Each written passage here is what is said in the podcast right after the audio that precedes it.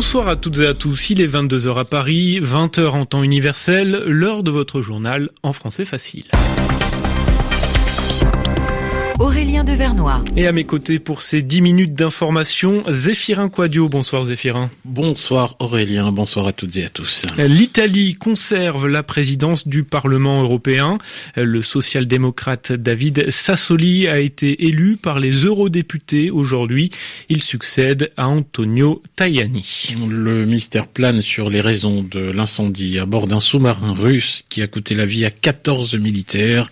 Vladimir Poutine évoque un secret d'État. Peut-être la fin d'une dynastie politique en Inde. Raoul Gandhi a démissionné de son poste de chef du parti du Congrès après la lourde défaite concédée aux élections législatives. Les journaux. Les journaux en français facile. En français facile. Et l'Europe continue de nommer les personnalités qui vont diriger l'Union européenne pendant les prochaines années. Hier, le Belge Charles Michel a été nommé président du Conseil européen par les chefs d'État et de gouvernement. Et depuis cet après-midi, on connaît également le nom du nouveau président du Parlement européen. Un Italien succède à un autre Italien, le social-démocrate David Sassoli, prend le relais du conservateur Antonio Tajani.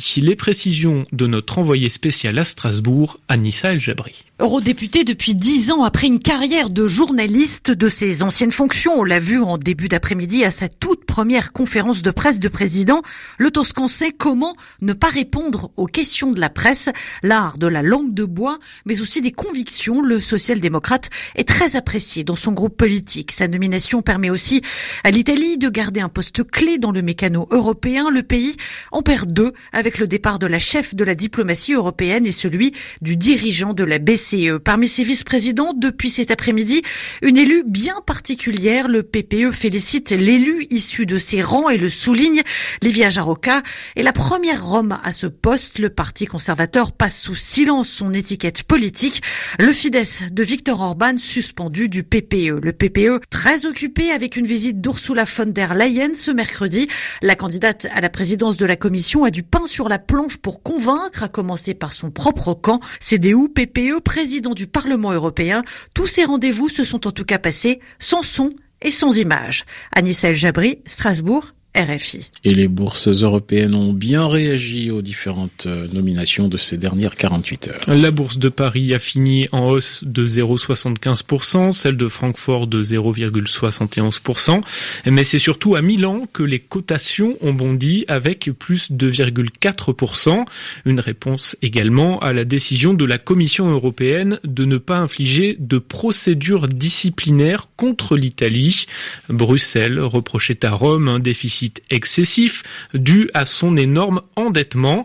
Mais hier, le gouvernement italien avait annoncé qu'il renonçait à laisser augmenter son déficit, satisfaisant ainsi les autorités européennes. Et si l'heure est à l'apaisement entre les pays de l'Union, cela tangue hein, toujours entre l'Europe et les États-Unis. Donald Trump a accusé aujourd'hui Bruxelles, mais aussi la Chine de manipuler le cours de leurs monnaies respectives. Objectif, selon le président américain, mener une concurrence déloyale au dollar.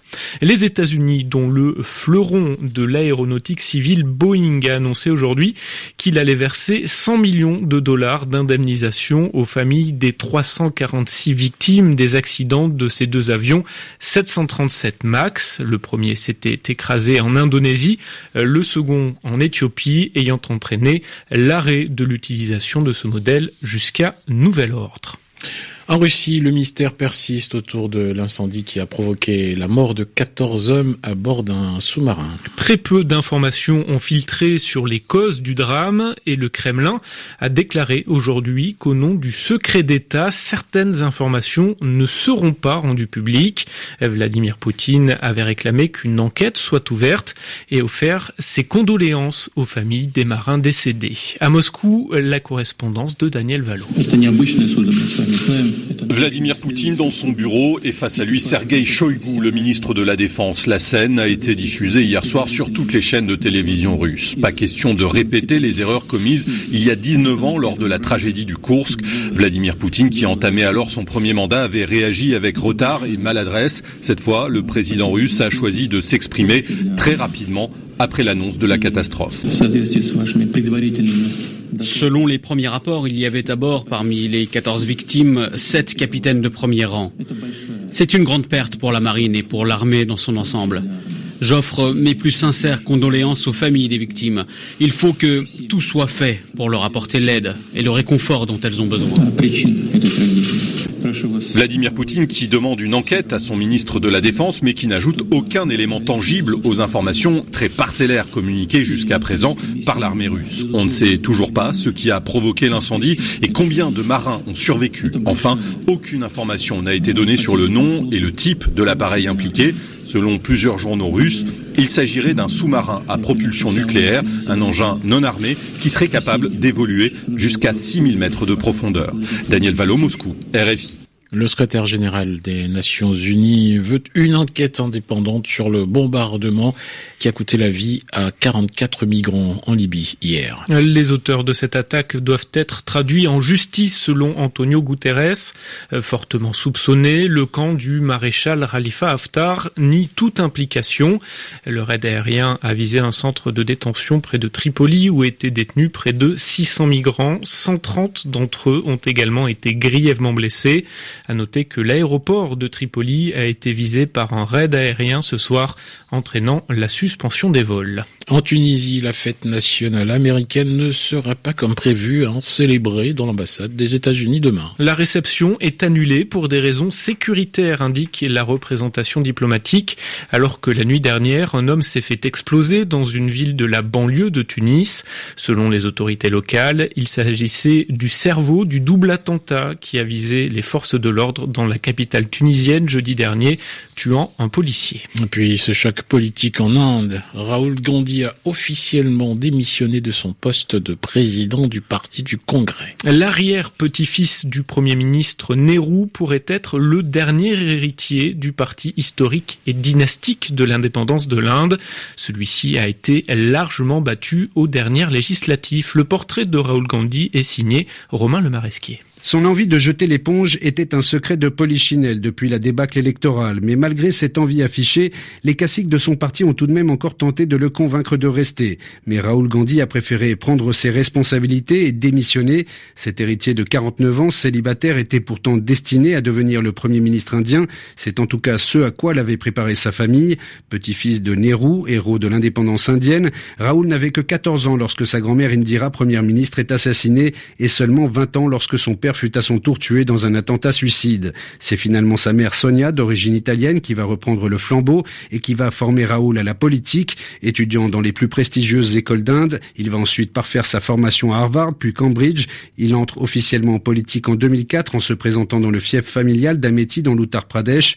En 2017, sa mère Sonia lui confie la direction du parti avec la mission de le rajeunir et de le ramener aux portes du pouvoir. Une mission qu'il n'aura su mener à son terme puisque le parti du Congrès a subi un revers historique historique lors du dernier scrutin, une élection que Raoul Gandhi a même perdu dans son fief, preuve de l'érosion d'un parti qui perd aujourd'hui une figure historique et peut-être plus. Romain Le Maresquier oh, du football à présent Aurélien et direction Lyon en France. Le grand stade de la ville où se dispute la deuxième demi-finale de la Coupe du Monde féminine qui oppose la Suède aux Pays-Bas. Éric Chorin, vous êtes notre envoyé spécial sur place. La seconde période vient de reprendre et toujours 0-0 entre les deux équipes. Et eh oui, d'un jour à l'autre, les demi-finales ne se ressemblent pas dans ce stade de Lyon. Il y avait eu trois buts en l'espace d'une demi-heure hier entre les États-Unis et l'Angleterre. Toujours 0-0 après 51 euh, minutes de jeu ici à Lyon entre la Suède et les Pays-Bas. À peine trois frappes cadrées en première période. Deux pour la Suède, Blackstenius à la 14e minute. Et puis ensuite Hurtig après un corner à la 38e. Et à chaque fois la gardienne néerlandaise Sari Van Venendal sur la trajectoire du ballon. Et puis une frappe des 25 mètres de Berenstein pour les Néerlandaises. Deux équipes assez impuissantes qui jouent très très lentement et qui ont du mal à trouver les ouvertures.